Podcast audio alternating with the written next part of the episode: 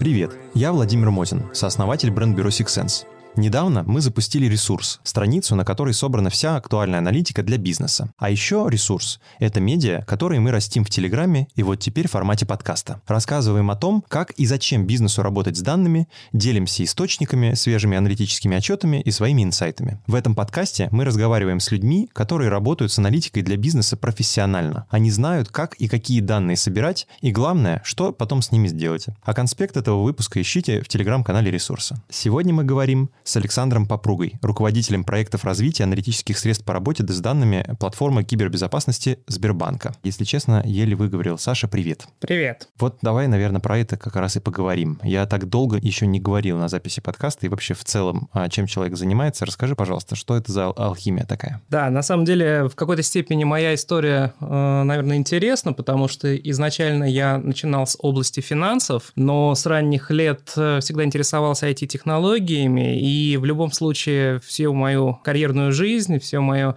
период обучения IT шло рядом с э, моими знаниями, связанными с финансовой сферой. Когда уже я э, вышел, так скажем, на просторы реальных задач, я понял, что в современном мире использование информационных технологий, современных э, подходов к работе с данными, с аналитикой крайне востребован в финансовом секторе. Мой опыт складывается из достаточно продолжительной работы в крупных банках, связанные с э, организацией управленческой отчетности, организацией потоков поставки данных для руководства банков, для принятия фактически решений по развитию бизнеса. И со временем я на своей, так скажем, на своем опыте осознал ту проблематику, те сложности, с которыми сталкиваются аналитики э, при работе с данными, проблемы с качеством данных, проблемы с поиском этих данных, с их представлением, в связи с чем вполне логично было для меня продолжить э, свое развитие в относительно новой отрасли, во всяком случае для российского рынка, управления данными, организации управления данными, data governance в английском произношении.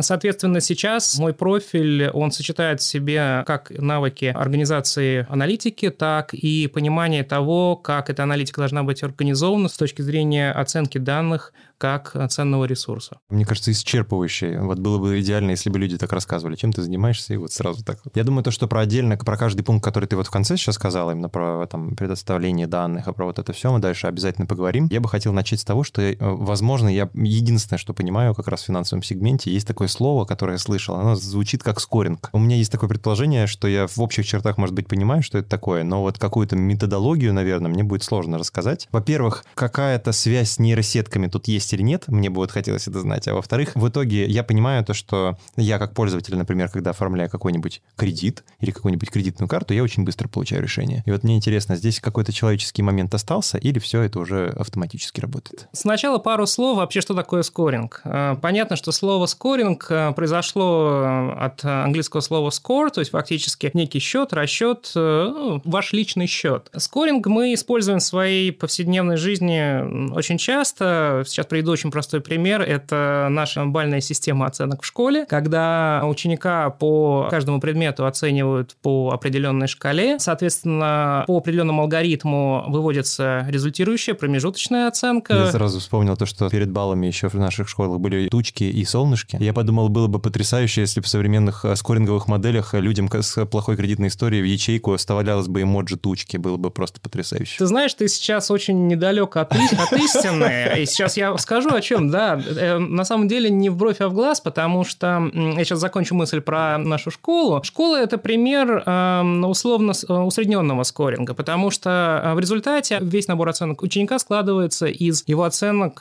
по различным предметам. Но мы же понимаем, что в зависимости от того, какое будущее для себя ученик выбирает, как, какое направление он идет дальше учиться, для него будет иметь определенную важность те области, которыми он ну, фактически будет заниматься. То есть, если он будет математик математиком, это математические точные науки. Если он планирует какое-то гуманитарное образование, это больше будет связано с э, литературой, русским языком. И э, в данном случае этот скоринг, он э, не совсем эффективен, потому что... Этот пример этого скоринга не совсем эффективен, потому что мы имеем условно среднюю температуру по больнице, какой-то общий балл, но как бы что имеем, то имеем. А вот твой пример с тучками – это как раз один из возможных способов перейти к условно-интеллектуальному скорингу, когда мы не просто делаем какую-то оценку, мы даже эту оценку рисунка можем не выводить в числовом значении, но мы под капотом принимаем а, решение. То есть мы выводим тучку, выводим солнышко или выводим дождик. То есть это решение базируется на каком-то нашем комплексном восприятии понимании того, что мы должны оценить у конкретно взятого там ученика, и что в итоге, как это будет выглядеть в самом конце. Правильно ли я понял то, что речь про то, что, так скажем, не какая-то оценка, а какой-то символ может стать, э, по сути, результирующий да, решением то по тому, будет ли какое-то решение банком принято или нет по отношению к клиенту. Да, безусловно. Если мы перейдем вот именно к банковской сфере, действительно, скоринг очень распространен в банковской сфере. Это один из способов максимально оперативно оценить потенциального заемщика на его, извините за слово, качество и принять решение, насколько для банка допустимо заключение договора с таким заемщиком, ну и, соответственно, какие риски банк может понести, а, соответственно, какие ставки, какое предложение банк может сделать для этого конкретного клиента. Вы же понимаете, что для разных клиентов э, ставки могут очень сильно отличаться, условия могут э, для постоянных, там, проверенных клиентов быть совсем другими. Соответственно, да, действительно, здесь скоринг – это очень хороший пример того, как математическая модель, причем иногда она может быть простой, иногда поговорим чуть позже какой, когда математическая модель позволяет э, оператору относительно быстро принять какое-то решение. Вот, мы пришли к слову оператор. Вот оператор – это кто или что? В принципе, для чего все это существует? Вот мы с вами только что говорили о тучках и солнышке, а ведь э, если бы эту тучку и солнышко должна была ставить какой-то отдельный э, специалист той же самой школы, то мы могли получить ситуацию предвзятого мнения, то есть, ну, фактически субъективного оценки объекта исследования. Идея системы скоринга была в том, чтобы максимально уйти от субъективизма и на заранее подготовленных градусниках выставлять определенные оценки, которые потом складываются в общую сумму, и уже реальная сумма, финальная сумма всех баллов дает однозначный ответ, принимаем мы решение или нет. Есть хороший пример, я для друзей всегда привожу пример, например, выбор автомобиля. Дело в том, что очень часто э, мы выбираем автомобиль э, там, не только умом, но и душой и сердцем. Кому-то важен цвет, кому-то важна, возможно, какая-то комплектация, отделка внутренняя. Имидж. Имидж, безусловно. И часто у нас бывает ситуация, что перед нами стоит выбор из нескольких ну, возможных автомобилей, очень похожих. И часто этот выбор для многих крайне мучителен. Тем не менее, стоит человеку составить для себя просто там в табличке, не знаю, на бумажке а, перечень основных а, характеристик этого автомобиля, договориться с самим собой, какую шкалу оценок он будет применять и какой вес для каждой из этих оценок он будет назначать, честно проставить эти оценки и посмотреть, что получилось суммарно в результате. А, часто эффект бывает э, потрясающим, потому что выигрывает совсем не та машина, который, на которую он изначально очень сильно хотел. Другое дело, что мы оставляем за скобками, стоит ли таким выбором руководствоваться и, и не будет ли он мучиться потом, но тем не Представляю, менее... как это будет работать у человека, который все э, детство мечтал о BMW, и он видит, что, конечно же, блин, Ford Explorer — это такая большая классная машина, но если у него на единственном критерии стоит 100, 100, а во всех остальных по нулям что делать? Да, да, именно так. Ну, понятно, что вот ты сейчас опять затрагиваешь еще одну очень интересную тему, связанную со скорингом. Это объективность внутренних оценок. Дело в том, что мы, безусловно, можем разработать шикарную модель оценки, шикарную модель скоринга, а, но если мы будем проявлять субъективизм при простановке вот этих вот внутренних мер, опять же, при оценке отдельно взятого объекта, то все это не имеет никакого смысла. Алгоритм просто будет увлечен в фаворитизме. Я ему выдам кредит, потому что он очень мягко нажимал на кнопочки, а вы вот все хамы здесь. Ну, алгоритм, э, алгоритм всегда честен, на самом деле, за редким исключением. А, но, тем не менее, мы действительно имеем определенную проблематику того вопроса, с которого все у нас сейчас началось, это человеческий фактор. Действительно, а, в большинстве моделей так или иначе принятие решения только моделью недостаточно. Недостаточно или не практикуется? То есть ответ на вопрос, э, в итоге финальное решение за кем? Оно, он какой, если Смотри, коротко? какая ситуация. Здесь есть парадокс. Чем сложнее сложнее модель, чем она навороченнее, тем, ну, условно можно считать, что она выдает более качественный результат. То есть, тем более точно она может предсказывать качество решения, предсказывать ответ. Но чем сложнее модель, тем сложнее ее интерпретировать, то есть, тем сложнее ее объяснить, ну, условному проверяющему, условному аудитору. Да, тогда, когда есть три критерия, их намного проще понять и принять на основе их решения, нежели когда тысяча. Именно так. И в некоторых странах, в определенных областях экономики, в принципе, существуют регуляторные определенные ограничения, которые не разрешают использовать абсолютно блэкбоксы, черные модели, неинтерпретируемые. И фактически рынку приходится, специалистам приходится использовать более простые интерпретируемые решения, в, понимая, что они теряют э, в результирующем качестве. У нас в стране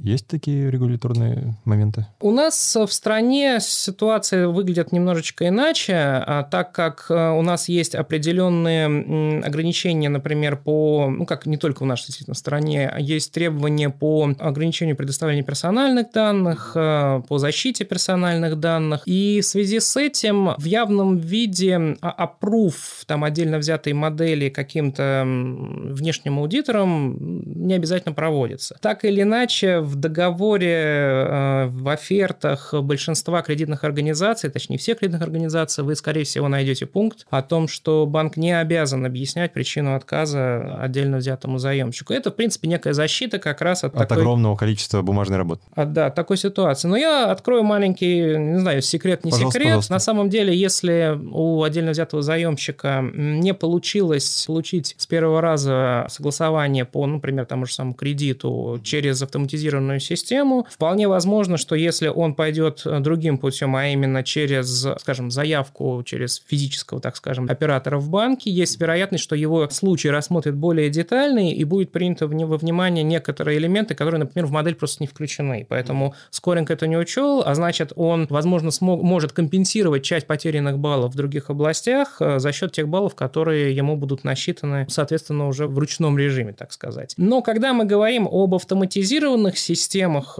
и крупномасштабных, часто банки для экономии даже собственных средств не идут на то, чтобы создавать этот отдельный поток по ручному анализу. Может быть, если вы постоянный клиент, если у вас там у вас хорошая история, для вас делают исключение, но тем не менее смысл вообще в принципе скоринга в том, чтобы он был максимально быстрым и автоматизирован. Да, вот э, под конец вопрос как раз появился. А насчет деления, это очевидно, это алгоритм, так скажем, от эффективности которого зависит непосредственно экономическая эффективность предприятия, в данном случае банка. Есть ли какие-то такие практики? Есть ли, может быть, у нас, может быть, за рубежом, может быть, вообще в целом как идея обсуждается? То есть это очевидно, экономит какой, какие-то средства, при этом, естественно, не, не антидиверсифицирует рынок, да, то есть все становятся зависимыми от этого алгоритма, но все равно может быть. На самом деле, конечно, все упирается в деньги, то есть в эффективность, в стоимость и в прибыль. По большому счету, любая модель скоринга, используемая в кредитных системах, используется для того, чтобы э, банк, с одной стороны, получил максимальную прибыль, при этом э, взял на себя минимальный риск. Если становится понятно, что скоринговая модель э, работает лучше,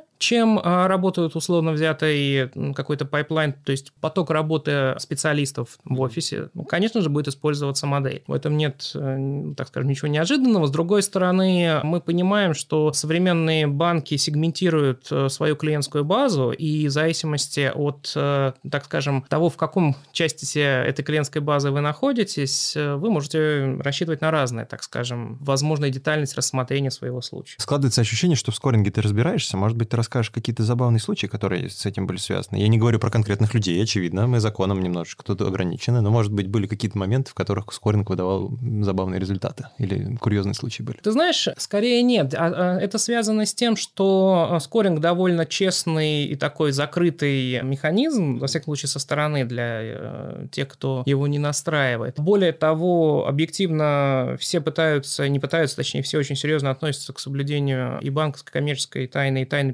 персональных данных. Угу. Поэтому таких э, случаев о том, что мы смогли бы с вами вспомнить примеры, что из-за того, что у, у человека три кошки, и поэтому он не получил кредит на загородный дом, э, рассказать я вам не смогу. Но... Это потрясающая просто взаимосвязь, я обязательно над ней подумаю. Да, да, да, да. Но как бы здесь а, есть другая, другая тематика. Тема связана с тем, что зачастую мы не отдаем себе в отчет э, о том, что некоторые наши действия могут напрямую влиять на нашу кредитную конфликтную историю и, ну, соответственно, на наш э, скоринг. Например? Например, с точки зрения скоринга, то, э, насколько мы аккуратно относимся к погашению квартплаты, к внесению платежей обязательных, к тому, как мы вообще, в принципе, аккуратны, в какие даты мы, возможно, даже гасим э, свои э, кредиты, это так или иначе тоже может повлиять на в отдельно взятых, возможно, моделях на какой-то рейтинг. Поэтому мой, моя рекомендация – это не пытаться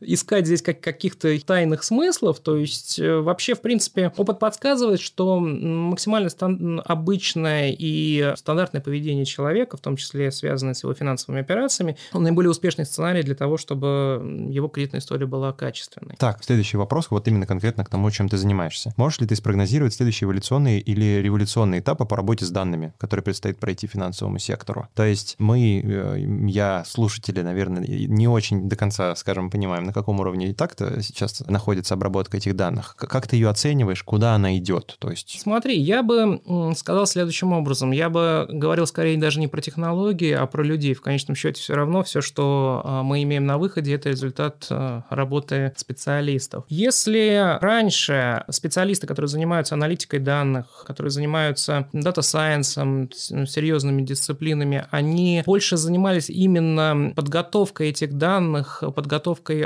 отчетов, формированием неких представлений этих данных, то сейчас идет тенденция к тому, что эти люди должны становиться специалистами, условными настройщиками, постановщиками задач, потому что с каждым годом системы становятся все более развитые, в них внедряются элементы искусственного интеллекта, элементы машинного обучения, и с этим всем надо уметь работать. То есть специалист будущего, ну, а, соответственно, и рынок аналитики данных будущего – это рынок эм, услуг и систем, которые умеют э, частично работать самостоятельно, но при этом должны быть глубоко настроены и постоянно корректируемы специалистами, то есть оператором. Поэтому сейчас мы эволюционируем с точки зрения того, какие средства и методологии мы будем использовать дальше, и это явный уход от э, простой аналитики в сторону развития, конечно, а, средств, которые помогают находить инсайты, то есть какие-то зависимости с первого взгляда незаметные в данных. А для всего этого нужен, так скажем, методологический аппарат, нужно понимание того, как это все настраивается, как это работает, работает. Поэтому учитесь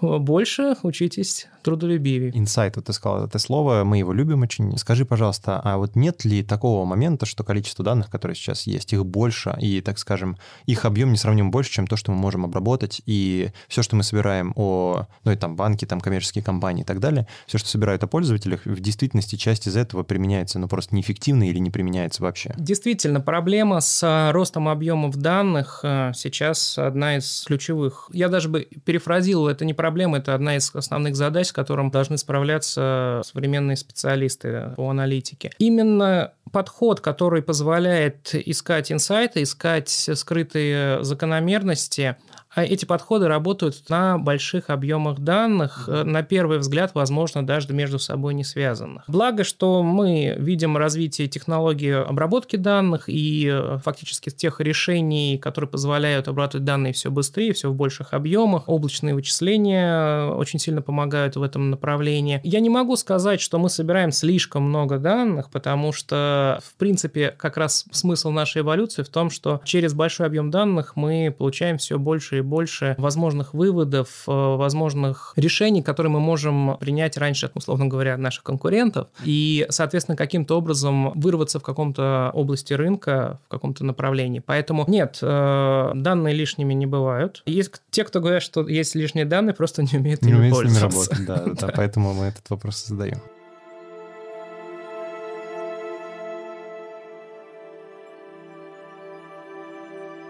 Давай копаться в данных, в методологии, в том, как это работает. Мне кажется, это очень интересно, потому что чаще мы и вообще в целом общаемся с людьми, так скажем, из маркетинговой среды. Здесь немножечко такой другой момент, который сильно залезает в продукт. Это очень интересно. Какие бывают подходы к аналитике данных? Условно я бы сказал так, что э, современная аналитика, современное вообще средство обработки данных можно очень грубо поделить там на два основных типа. Это работа с потоковыми данными и работа с пакетными данными. Разница выглядит следующим образом. Потоковые данные – это данные, которые вам необходимо собирать в огромном количестве в реальном времени, либо в около реальном времени, и сразу же их обрабатывать и принимать по ним решения. Пакетная же аналитика – это то, что вы собираете и храните, и уже впоследствии у вас есть возможность а, проводить исследования, делать выводы, строить, возможно, новые модели, которые вы будете использовать, в том числе и для потоковой аналитики. Но второй вариант, а, он классический, он более простой. И дешевый, очевидно. Да, и, естественно, он дешевый с точки зрения технологий, с точки зрения навыков, а, методологии и работы с ними. В целом, про примеры, то пакетная обработка – это э, фактически ретроспектива, то есть мы с вами, допустим, анализируем то, как э, развивалась, например, экономика отдельно взятой страны, мы смотрим на объемы и показатели внутреннего баланса, на объемы торговли, мы э, можем проанализировать несколько разных стран, построить интересные красивые отчеты, рассказать, возможно, даже о том нашем предположении, как будет дальше развиваться, исходя из трендов, которые мы увидели, отдельно взятые рынки. То есть мы работаем так условно спокойном режиме, угу. без обид для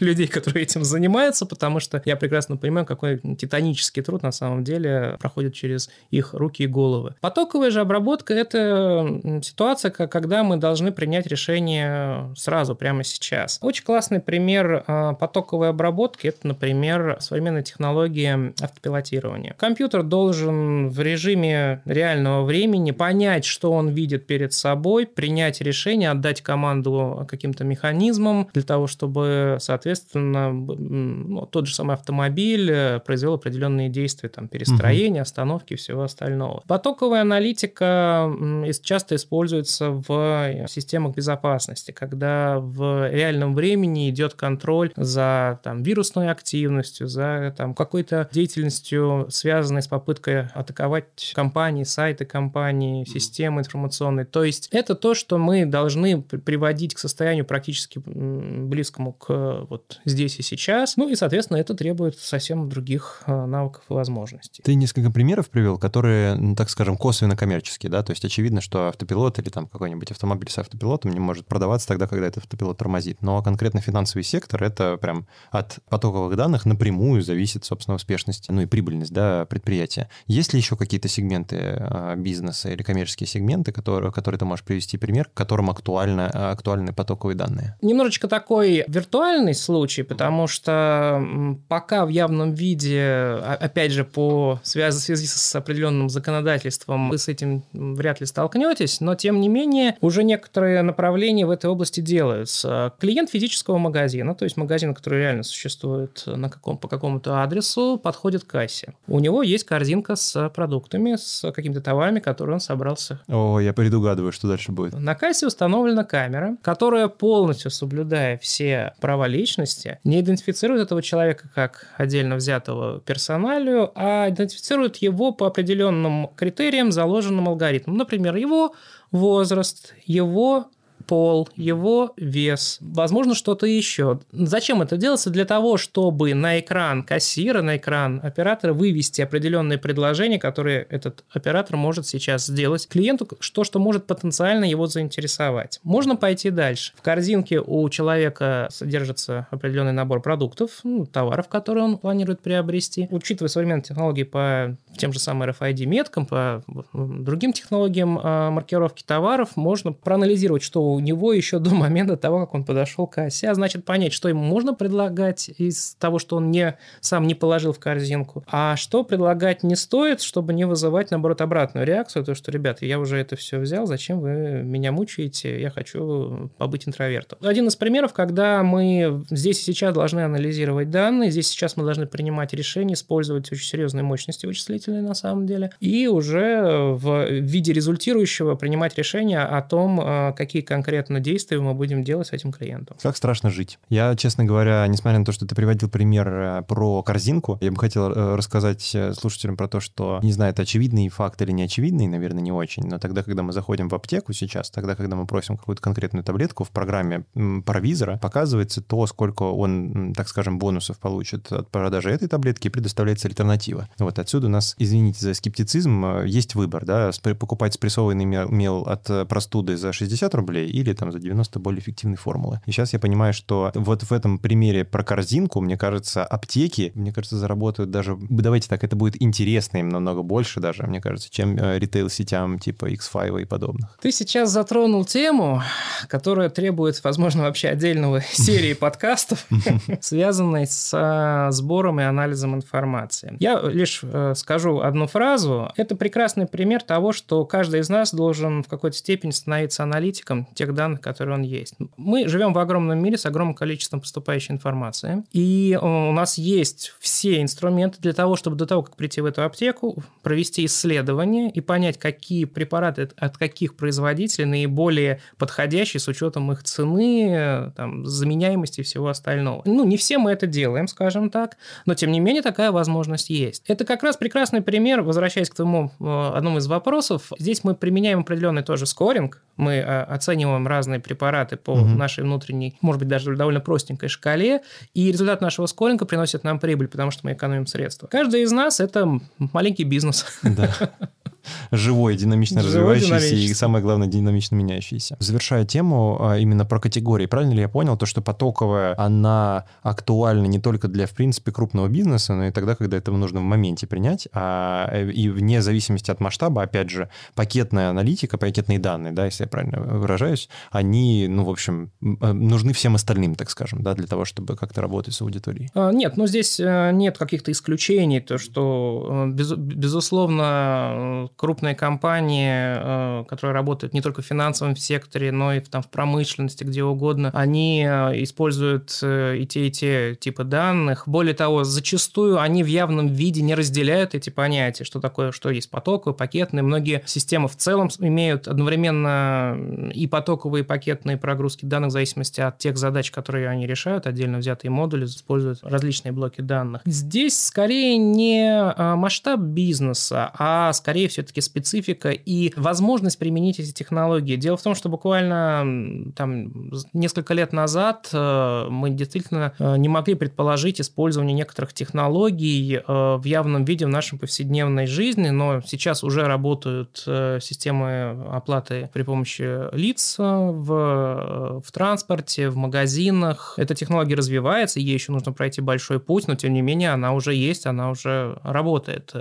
И я веду к тому, что мы не знаем, сейчас не можем предположить с вами, что через несколько лет появится, э, так скажем, на просторах наших экономических реалий э, и технологий. Да, прогнозирование до следующего обеда, мне кажется, сейчас у всех актуально. Да, и возможно, мы, невозможно, мы сто процентов увидим с вами очень интересные способы, примеры реализации подобных технологий, возможно, в очень неожиданных сферах. А вот если мы говорим про финансовый сектор, я вот там знал одно слово и знал приблизительное значение, это скоринг. Вот в своей работе работе я сталкивался с э, аббревиатурой BI, Power BI, дашборда на Power BI, и я не знаю даже значения аббревиатуры. Вот мог бы ты в этом вопросе мне помочь? Знаешь ли ты, что это такое? Да, это очень популярная тема. BI расшифровывается как Business Intelligence. Это фактически средство бизнес-аналитики. Какое-то время назад, ну, пример, ну, для России я, я бы это оценил на горизонте там 10-15 лет назад. BI стал э, очень популярен. А, в принципе, все, что было связано со современной аналитикой, ассоциировалось со словом BI. Что такое BI? BI – это э, системы, которые позволяют пользователю, возможно, не э, сильно продвинутому в IT-направлении, то есть не программисту, не даже разработчику, практически аналитику данных, аналитику предметной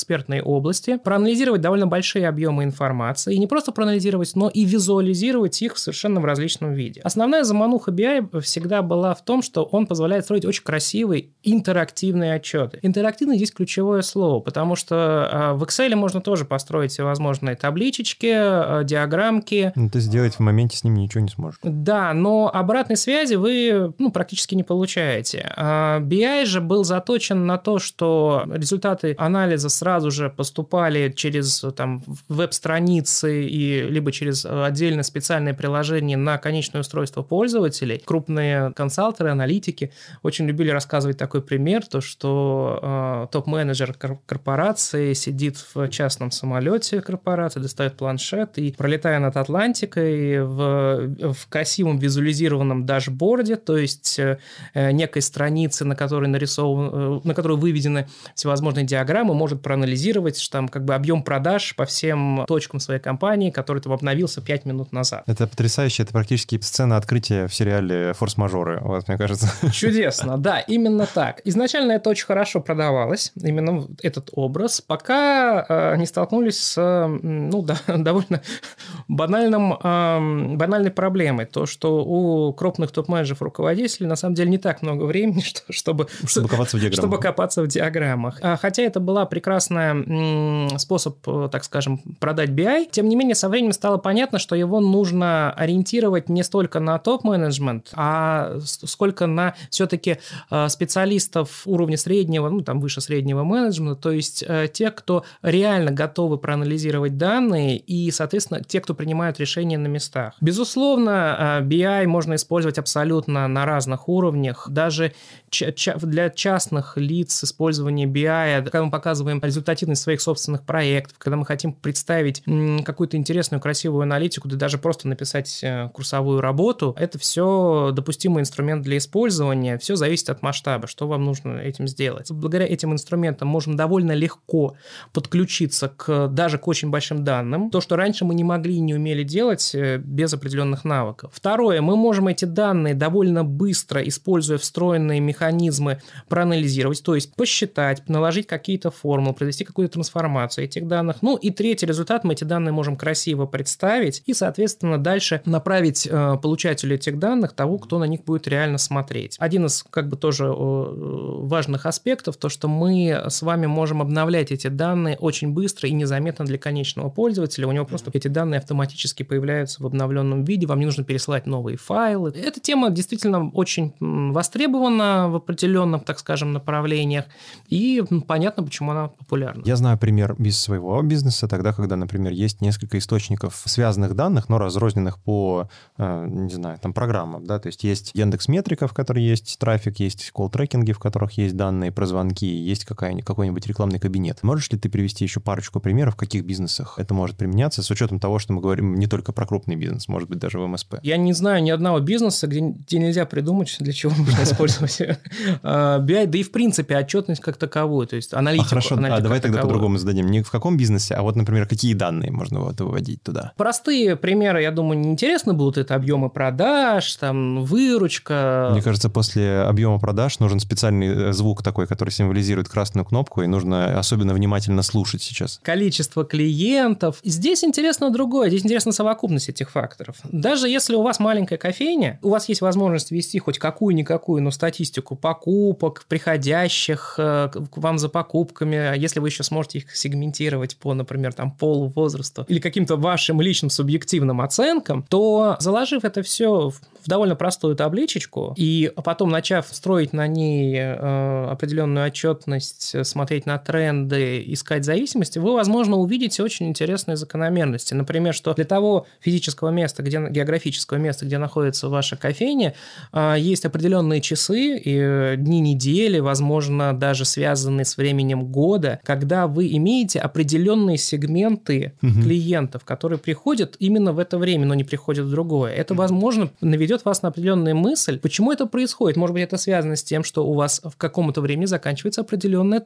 товарная позиция. Угу. И из-за этого вы теряете часть клиентуры, которая пойдет в соседнее кафе, где возьмет свой любимый чизкейк, а заодно и э, дополнит, так скажем, эту покупку другими позициями и, возможно, даже рано или поздно просто-напросто вас покинет. На самом деле, этот пример, он не выдуман из пальца, то есть это вещи, которые очень многие не задумываются, то, что даже если вы работаете вроде бы с очень простым бизнесом, с очень простой темой, всегда есть э, место для того, чтобы посидеть и подумать, что, как это можно э, развить, как, какие данные можно использовать для того, чтобы провести наш внутренний анализ. Нас этому в явном виде, к сожалению, не учат в школах, нас этому мало где учат в институтах. И очень мало где хорошо. Количество специалистов становится все больше, появляются специализированные курсы, которые прям так называются, аналитики данных, э, эксперты по данным.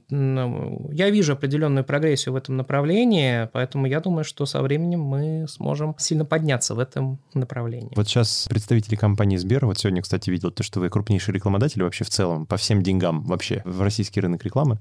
Вот представитель компании Сбер э, рассказывал про то, как можно использовать BI э, в кафешках для того, чтобы, собственно, определять какое-то поведение потребителей, каким-то образом с этим работать. Отсюда вопрос, а как с деньгами? Вот порядок цифр для таких простейших решений на BI, э, для того, чтобы мы понимали мотив, почему мы должны уходить из Excel, в общем, нашего любимого всеми. Я открою страшную тайну. Если мы говорим о частном использовании, то у большинства продуктов частные лицензии вообще бесплатные. Все, мы заканчиваем этот подкаст. Спасибо большое, гости. Мы больше не будем разговаривать. Что значит бесплатно? Все не так просто, все не так э, безоблачно, но суть в том, что компании, которые разрабатывают и поставляют подобные решения, они всегда понимали и понимают, что так как это относительно новая сфера, э, ее нужно сделать популярной. Для того, чтобы ее сделать популярной, нужно э, создать возможность, при которой пользователи могут попробовать использование этого продукта. Логично. Вот почему у многих компаний есть версии продуктов, которые можно бесплатно и без лицензии использовать на отдельно взятом компьютере, но они имеют очень серьезные ограничения, если вы ведете коммерческую деятельность. Ограничения эти связаны с тем, что вы не сможете поставлять результат этого исследования на, условно говоря, другие устройства, потому что э, либо применяется технология, которая э, кодирует файлы под определенную рабочую станцию, либо у вас есть ограничения по выгрузке данных в облака.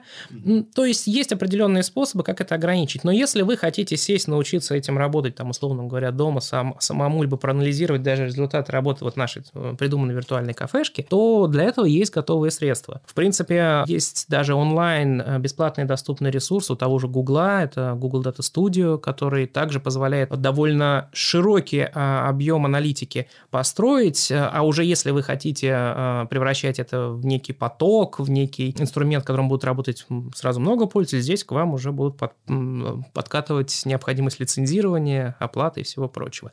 С точки зрения стоимости, я не смогу вас точно сориентировать по этому вопросу. Вот почему. Вообще, обычно эти решения э, стараются диверсифицировать по количеству лицензий, которые закупает компания.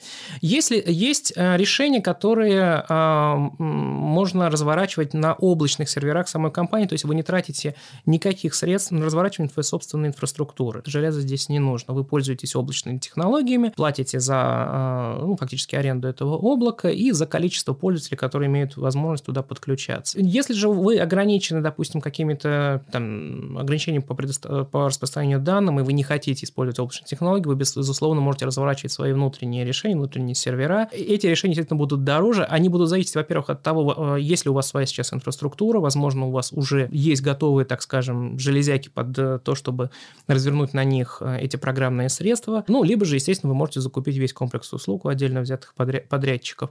Безусловно, сейчас э, есть определенные сложности с тем, что у нас есть определенные ограничения по вендорам. Там, как вы понимаете, некоторые вендора сейчас в России пропадают, да. некоторые остаются. Тем не менее, у нас есть и свои российские примеры разработок, которые вполне конкурентоспособны. Так или иначе, компания обычно формирует свой прайс под отдельно взятого покупателя. Каких-то явно готовых э, ценовых характеристик я сказать вам сейчас просто-напросто не смогу. Это вам для каждого конкретного случая будет предоставлен определенный набор э, возможных решений, ну, со своей стоимостью. Но вы сможете выбрать действительно диверсифицированный вариант для себя, то есть эффективный, который вам подойдет. Это не очень дорогие средства. Ну, в общем, мы самое главное от Саши услышали в начале. Можно попробовать бесплатно. Мне кажется, это все. Это прорубило практически дыру нам в голове, и мы теперь это запомнили, понимаем, что не очень дорого должно получиться.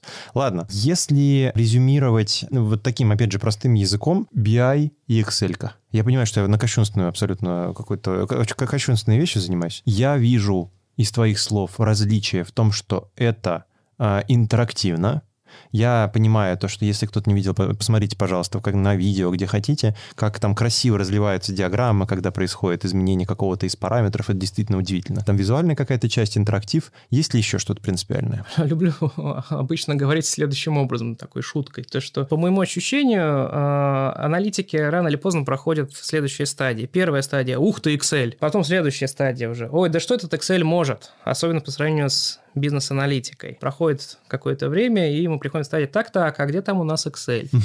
Смысл этой шутки в том, что под каждое решение есть свое средство. Сказать, что там BI это... Э, вообще, сравнивание BI с Excel это не совсем корректное сравнение. Это, это э, системы... Инструмент инструменты и визуализации данных. В целом направлены на разное. А Excel это крайне универсальный э, инструмент, который э, позволяет решать огромное количество задач.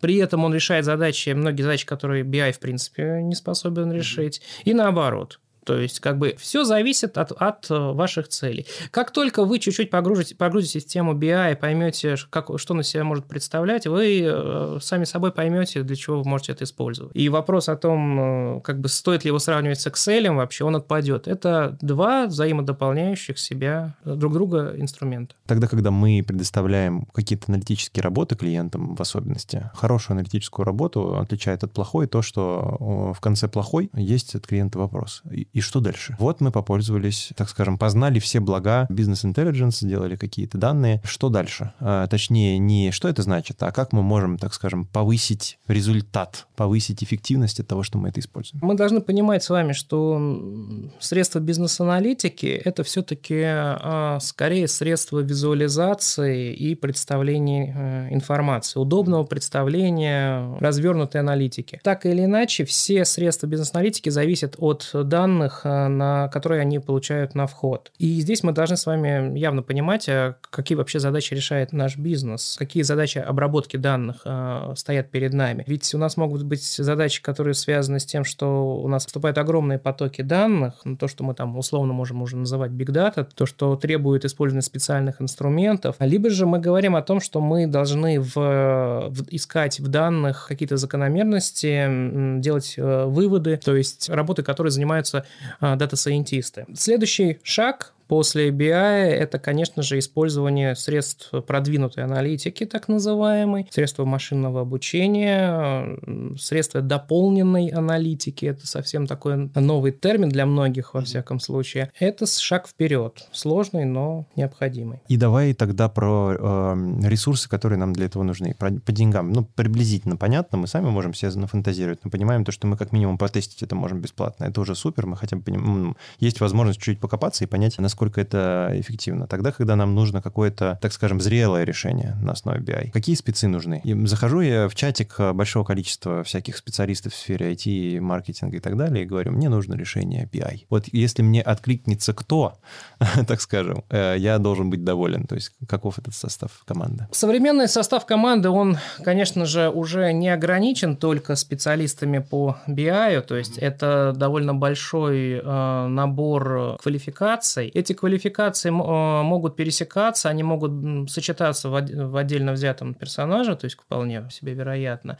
Но, тем не менее, можно их как-то вот в явном виде, виде выделить. Это специалисты IT, которые умеют разрабатывать системы хранения, анализа данных. То есть это те, которые могут организовать, в принципе, подготовить э, весь набор инструментария. Это специалисты дата-инженеры, то есть те, кто умеют работать с потоками данных, кто могут эти, э, знают, как эти данные правильно а, забрать, переложить, трансформировать для того, чтобы дальше уже потребители этими данными могли пользоваться. Безусловно, это дата-сайентисты, то есть те, кто умеют из данных извлекать как скрытую, так и моделируемую, прогнозируемую выводы. И как бы непосредственно аналитики, пользователи результатов этой деятельности. Если у нас на выходе с вами стоит какая-то BI-система, это, соответственно, пользователи и аналитики этой BI-системы. То есть фактически это люди, которые так или иначе в компании принимают решения. Эти люди уже, э, наверное, даже за пределом их, э, нашего с вами вот виртуального этого офиса, который мы сейчас с вами составляем, они скорее заказчики вот всех, всего этой услуги. Но о них важно все равно помнить, потому что если мы не научим их э, правильно использовать этот инструмент, то, возможно, мы получим очень негативную обратную связь по результатам вроде бы очень правильной и качественной деятельности. Ты в предыдущем моменте уже начал употреблять вот эти страшные слова. Вот data-сатанисты, data-driven ные, data scientist ы, вот это вот все. Мне кажется, как раз пора разобраться в этом. А давай сначала не про специалистов, а вот про вот этот сегмент data-driven решения. В прямом переводе очевидно, что это решение, которое основано на каких-то данных. Наверное, в методологическом или технологическом моменте тебе есть что прокомментировать. Абсолютно верное предположение. Действительно, это терминология, которую сейчас называют э, подход, при котором мы под наше решение э, подкладываем, так скажем, те данные, те результаты, результаты аналитики, которые э, мы производили до этого. Концепция современной вообще аналитики, что все управленческие решения должны быть основаны на данных. При этом для того, чтобы эти данные появились, должна быть произведена соответствующая там автоматизация, эти данные должны быть подготовлены, где, возможно, применяются современные средства э, там, машинного обучения, рекомендательных систем, того же самого скоринга. То есть это некий, э, ну так скажем, некая суперцель, к которой идут многие современные бизнесы, многие современные компании, компаний, понимая, что это, с одной стороны, экономит ресурсы компании, и с другой стороны, позволяет компании намного быстрее в сложном современном э, экономическом мире действовать, принимать решения. Поэтому э, все больше и больше задумываются о качестве тех данных, с которыми они работают. Тогда, если мы не применяем пока, опять же, к человеку, а именно в целом как сегмент Data Science, чем отличается от э, предыдущего термина принципиально? Фактически Data Science – это некий свод определенных навыков, определенного э, направления деятельности, э, которым э, объединяют такие вещи, как навыки работы со средствами аналитики, умение получать и подготавливать, очищать данные. Это, безусловно, как раз навыки построения моделей машинного обучения, нейронных сетей. То есть это умение работать современными средствами работы с данными. Здесь есть определенные сложности, потому что, в принципе, вы, если чуть-чуть даже поищите в интернете, интернете найдете огромное количество предлагаемых курсов по Data Science и связанным с ним профессиям. Э, из каждого утюга вам будут предлагать научиться питону. Сложность в том, что зачастую ограниченный набор навыков, которые сейчас дают э, слушателям на подобных курсах, приводит к тому, что человек, с одной стороны, умеет использовать э, современные средства анализа, но при этом не знает базовых вещей, условно говоря, не знает, как даже данные загрузить из э, простейшего текстового файла в э, какую-то систему хранения. Я вот замечаю такой разрыв, что могут быть э, крайне квалифицированные специалисты. Ну, хороший, тоже мой любимый пример, вернемся к автомобилям, это водитель и механик. То есть есть водители автомобиля, которые для того, чтобы водить эту, этот автомобиль, могут вообще не понимать, как он устроен. Они могут даже не задумываться о типе двигателя, электроавтомобиль, бензиновый, дизельный. Они знают, где руль, где педали, знают, что будет, если на, завести двигатель, как тронут остановиться. Но в любой нештатной с точки зрения технической ситуации они бессильны, потому что они не знают, как починить автомобиль, какие, в принципе, простейшие, возможно, даже диагностические процедуры нужно провести, чтобы решить проблему. Этим занимается механик. Я замечаю, что сейчас часто бывает, что специальность Data Science – это вот некие такие вот универсальные водители. Они могут быть профессиональными гонщиками, они могут брать первые призы на соревнованиях, а, но парадокс в том, что они... Если колесо отвалится, они не будут знать, что делать. Им нужна будет помощь, скажем так. Угу. Поэтому я все равно настаиваю на том, что всестороннее там, развитие своих навыков и вообще, в принципе, понимание той сферы, с которой вы работаете, жизненно необходимо для того, чтобы успешно э, заниматься подобными направлениями. Вот давай как раз вот в этом покопаемся. Почему? Потому что я помню, что на заре онлайн-школ типа Skillbox, Geekbrains и так далее, которые, как я понимаю, все сейчас одно и то же, Вики группа или mail группа, как он называется. Сначала э, огромное количество курсов было на как настроить настроить контекстную рекламу, таргетированную рекламу, потому что реклама панацея, понятное дело. А после этого как раз пошли курсы по Data Science. Вот ты описал, что они умеют, и образно, так скажем, описал, что желательно уметь. Вот давай применительно на меня. Вот я хочу э, пойти учиться на data scientist а. Отучился я или в процессе, на что я должен обратить внимание? И тогда, когда отучился, что я должен знать, как, где практику, ну, как, в чем практику получить, так скажем, как самостоятельно доразвиться в этом? Можно немножечко философии? Пожалуйста, пожалуйста. У меня есть жизненный принцип, который абсолютно ложится в ответ на твой вопрос. Принцип следующий, что если я затронул какую-то незнакомую для себя тему, я обязательно разберусь, что это такое, хотя бы на общем уровне, а лучше даже более детально. То же самое с подобным обучением. Как только вы будете слышать незнакомые слова, незнакомые термины, незнакомые области, непонятные для вас технологии, составляйте список, добавляйте эти слова в этот список и находите время с этим разобраться. Хотя бы на общем уровне посмотреть, я не знаю, на YouTube видео про этот инструмент, понять, как это работает. Это единственный способ э, максимально расширить свой кругозор в этой теме. На самом деле, будьте готовы учиться огромному количеству сопутствующим темам. Ну, условно говоря, то, чему вас будут э, учить по таким направлениям, это лишь, э, не знаю, там, может, я утрирую, но 20-30% от всего объема знаний, которые рано или поздно вы должны будете получить для того, чтобы считаться хорошим специалистом в этой области. С одной стороны, вроде понял, что ничего не понял, а с другой стороны, понял, что нужно просто получать удовольствие от обучения и погружаться в то, чем я занимаюсь, а не только теоретические данные учить. Давай тогда с другой стороны. Если я ставлю задачу на дата-сайентистов, я еще это ни разу не делал, вполне возможно, большая часть людей, которые это слушают, тоже этим делом не занималась. Что я должен учесть тогда, когда ставлю на этих сатанистов э, задачку как раз? Тоже тут э, такую поговорочку вспомним, что не всякий джун зеленый, не всякий сеньор спелый помидор. Ну, говоря простым языком, ваши задачи им будут слишком скучны, и э, со временем вы такого специалиста потеряете. Поэтому, э, но с другой стороны, если вы наберете команду э, неопытных молодых женов, то вы тоже можете столкнуться с ситуацией, что просто-напросто они смотрят друг на друга и не могут э, элементарно даже настроить э, там стек программ, который им нужен для работы.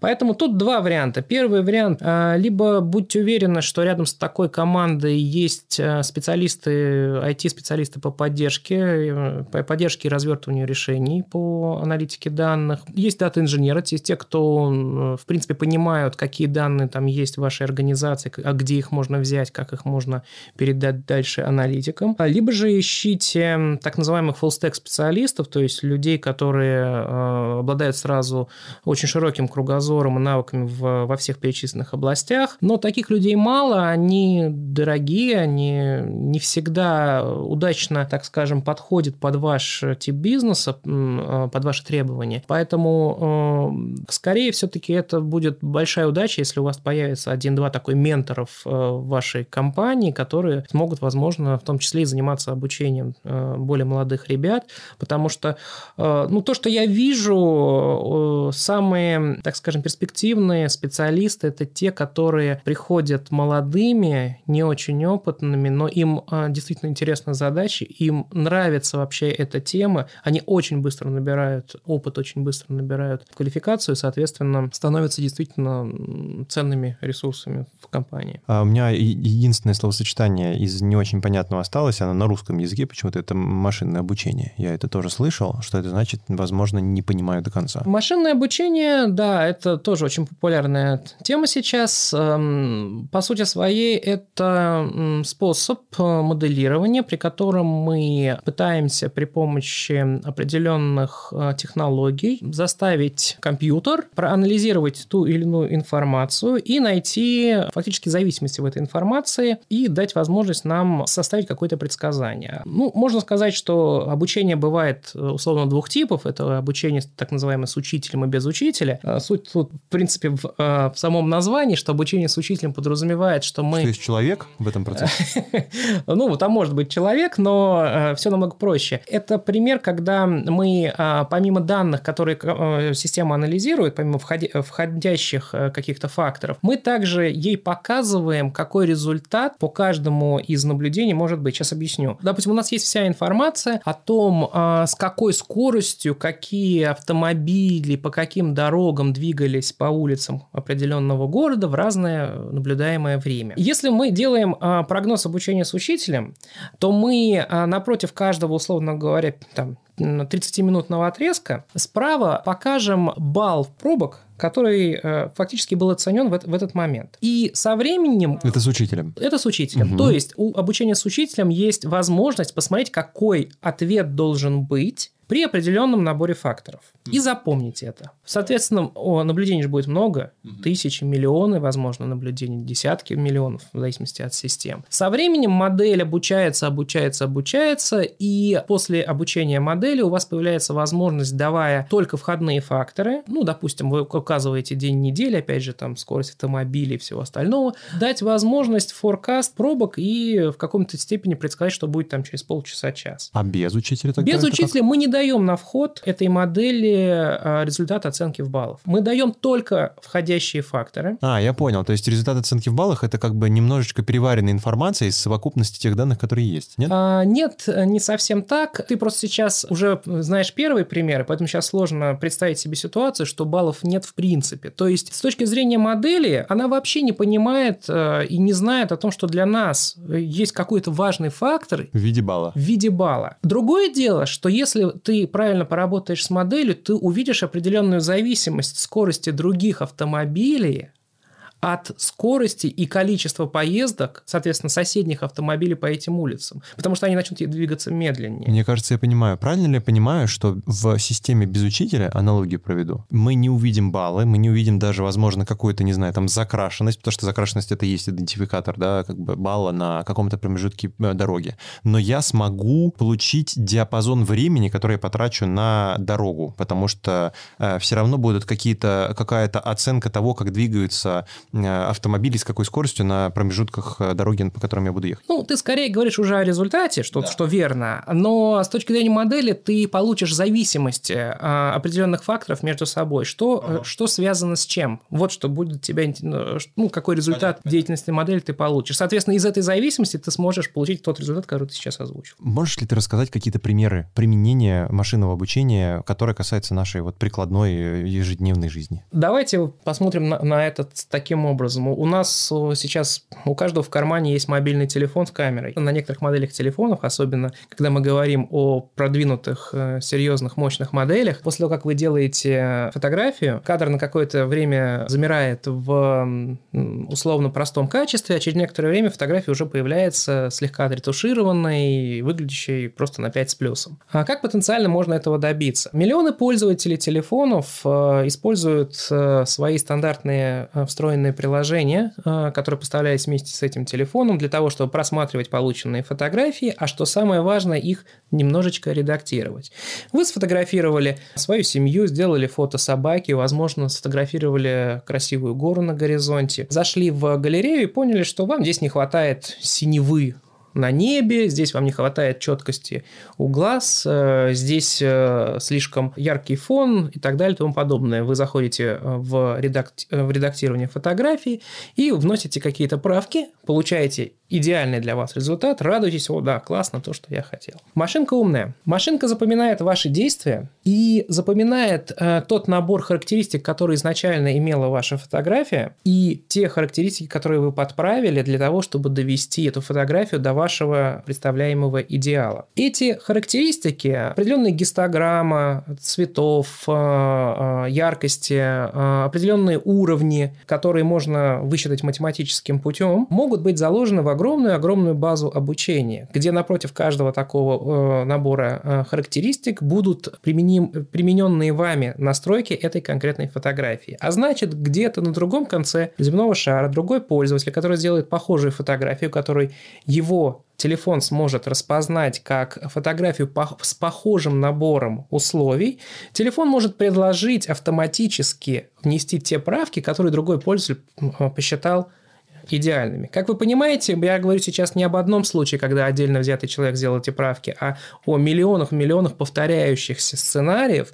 А, у этих сценариев есть какие-то совпадающие характеристики, различающиеся, но тем не менее мы можем вывести определенный средний набор правок, которые вносит отдельная, э, отдельная группа пользователей по определенным фотографиям. И эти правки мы можем с вами уже использовать для похожих фотографий. Так мы получаем условно идеальную фотографию, которую обработал сам телефон. Ты сказал машинка умная. Вот какой логотип на машинке? Это только Apple или Android или как это? Эта технология не привязана к определенным устройствам. Более того, в явном виде производители дают не так много информации о том, как эта технология работает. По понятным причинам это все-таки э, их коммерческая тайна, их технологическая тайна, что э, самое важное. Я рассказал один из сценариев, как это в принципе могло бы использоваться, ну и скорее всего действительно применяется. Из ограничений могу сказать, что естественно для того, чтобы это работало хорошо, мы говорим об устройствах с довольно мощными процессорами, с довольно мощным железом, потому что все равно вот этот вот момент обработки,